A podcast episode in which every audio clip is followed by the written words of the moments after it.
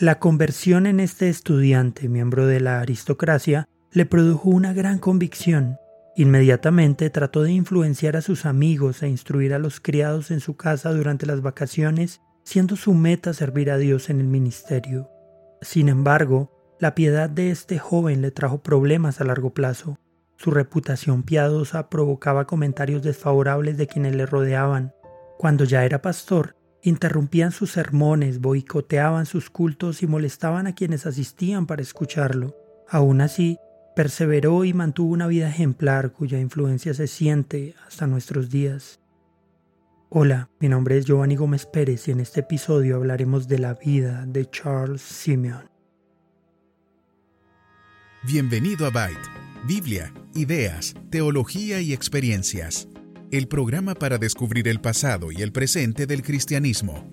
Esperamos que seas retado e inspirado por el episodio de hoy.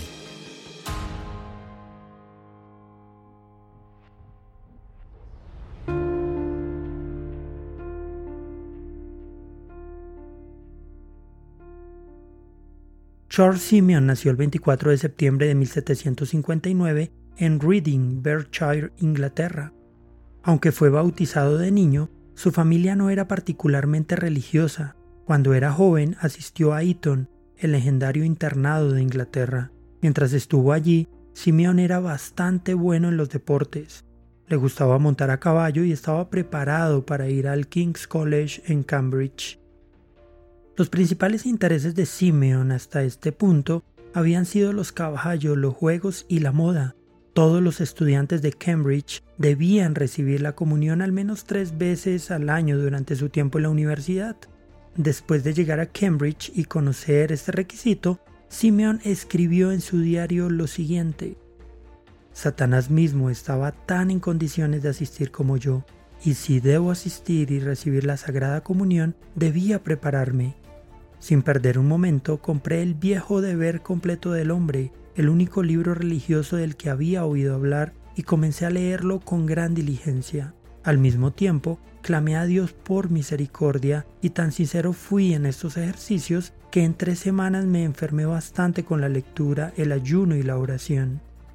Aunque Simeon participó de la comunión, continuó sintiendo que no era digno, así que adoptó un enfoque de estudio, adquirió una serie de libros, en su mayoría tratados teológicos, para tratar de comprender el significado de la comunión. Reflexionando con respecto a sus pecados, dijo un día que estaba tan fuertemente oprimido por el peso de ellos que frecuentemente miraba a los perros con envidia. Descubrió que tenía tantos pecados que estaba desesperado por librarse de ellos.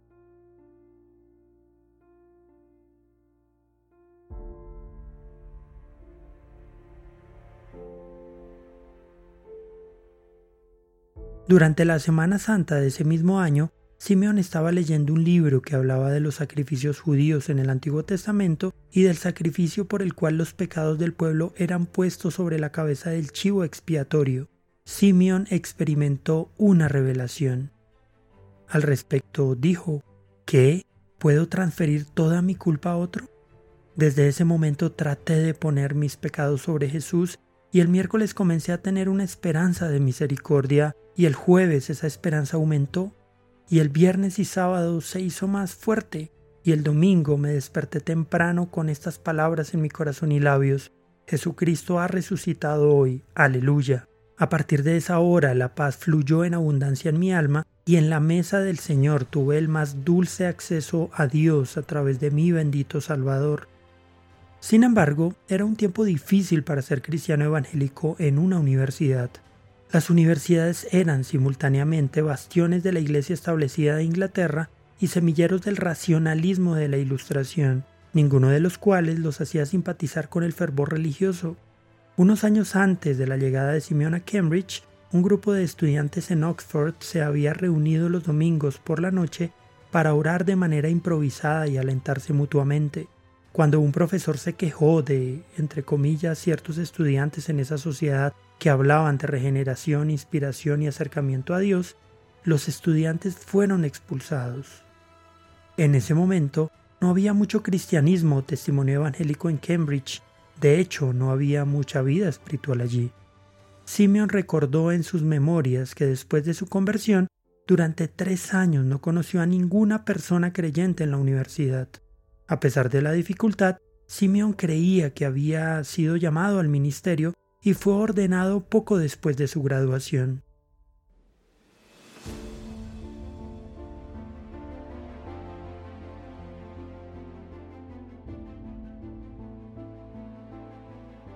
En este punto sucedió algo que afectaría el resto de la vida de Simeon. El vicario de Holy Trinity Church en Cambridge murió en octubre de 1782, justo cuando Charles Simeon, ahora graduado, se preparaba para abandonar Cambridge. Simeon a menudo pasaba por la iglesia y se decía a sí mismo cómo debería alegrarme si Dios me diera esa iglesia para poder predicar el Evangelio allí y ser un heraldo para él en la universidad. Su sueño se hizo realidad cuando el obispo lo nombró comisario a cargo. Charles Simeon predicó su primer sermón allí el 10 de noviembre de 1782. Pero la iglesia no estaba contenta. Como la mayoría de las congregaciones en ese momento, querían a un predicador que los entretuviera, en lugar de uno que los exhortara y los llamara al arrepentimiento, como lo hizo Simeon. La iglesia en ese momento era un poco diferente a la actual. El trabajo de pastor era a menudo un puesto patrocinado, dado como un favor político o social. Otra diferencia era que los asientos estaban asignados y tenían puertas en los extremos que podían cerrarse para evitar que alguien más se sentara en ellos. Si bien los encargados de Holy Trinity Church no pudieron evitar que Simeon oficiara en el servicio del domingo por la mañana, durante años la congregación no solo se negó a escuchar los sermones de Simeon, sino que cerró sus bancas para que los visitantes no tuvieran un lugar para sentarse. Cuando Simeon alquiló sillas por su cuenta y las colocó en los pasillos, los encargados de la iglesia las sacaron. Un miembro de la facultad programó deliberadamente sesiones de griego dominical para que sus alumnos no tuvieran la oportunidad de escuchar a Simeon predicar. Como si fuera poco, los estudiantes arrojaban ladrillos a través de las ventanas en sus servicios de adoración y conferencias.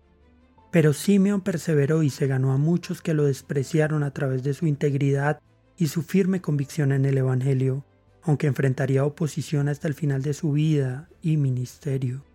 Simeon había tallado en el interior del púlpito de la iglesia donde solo el predicador podía ver, las palabras que un grupo de griegos le dijeron a Felipe cuando él y los otros discípulos estaban con Cristo en Jerusalén antes de su muerte. Este versículo dice, Señor, quisiéramos ver a Jesús. Aunque constantemente se preguntaba si debería dejar su cargo, Simeón permaneció en Holy Trinity por más de 50 años.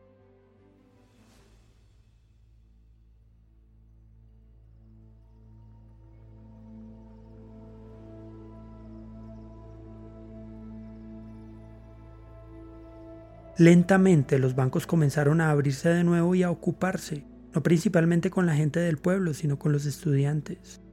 Entonces Simeon hizo lo que era impensable en ese momento. Introdujo un servicio nocturno. Invitó a los estudiantes a su casa los domingos y los viernes por la noche. En estas reuniones, especialmente la de los domingos por la noche, daba clases para construir buenos sermones ayudando a los estudiantes de Cambridge que luego se convertirían en pastores. Los estudiantes que captaron la visión de Simeon se hicieron conocidos como Sims. Las reuniones estaban dirigidas a hombres jóvenes que buscaban la ordenación y entre 60 y 80 hombres se presentaban cada semana. Les enseñó a predicar. Simeon tenía un criterio triple para un sermón, basado en tres preguntas. La predicación humilla al pecador, exalta al Salvador y promueve la santidad.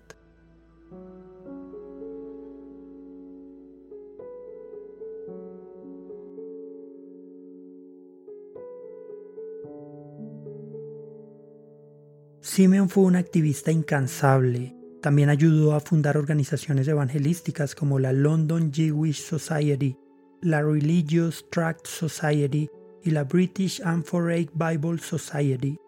Estuvo involucrado en varias sociedades misioneras y en abril de 1799 formó la Sociedad para las Misiones en África y Oriente. Tenía un interés especial en la India y durante su tiempo en Cambridge entrenó a muchos misioneros a través de sus reuniones que llevaron el Evangelio a los cinco continentes. Simeón fue conocido como un gran expositor de la Biblia y como un ejemplo de predicación revitalizada dentro de la Iglesia de Inglaterra. Además estableció un estándar para las generaciones posteriores de predicadores. Su obra maestra es Hora Homilética, una colección de esquemas de sermones de los 66 libros de la Biblia.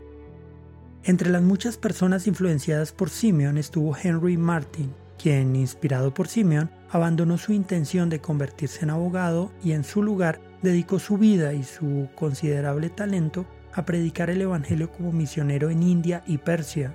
El gran estadista británico William Wilberforce, también influenciado por Simeon, se convirtió en la figura más prominente en la abolición de la esclavitud en todo el imperio británico. Cuando Charles Simeon murió, se estima que un tercio de todos los ministros anglicanos en el país se habían sentado bajo su enseñanza en algún momento. John Stott es probablemente el mejor ejemplo de una figura del siglo XX influenciada por Simeon.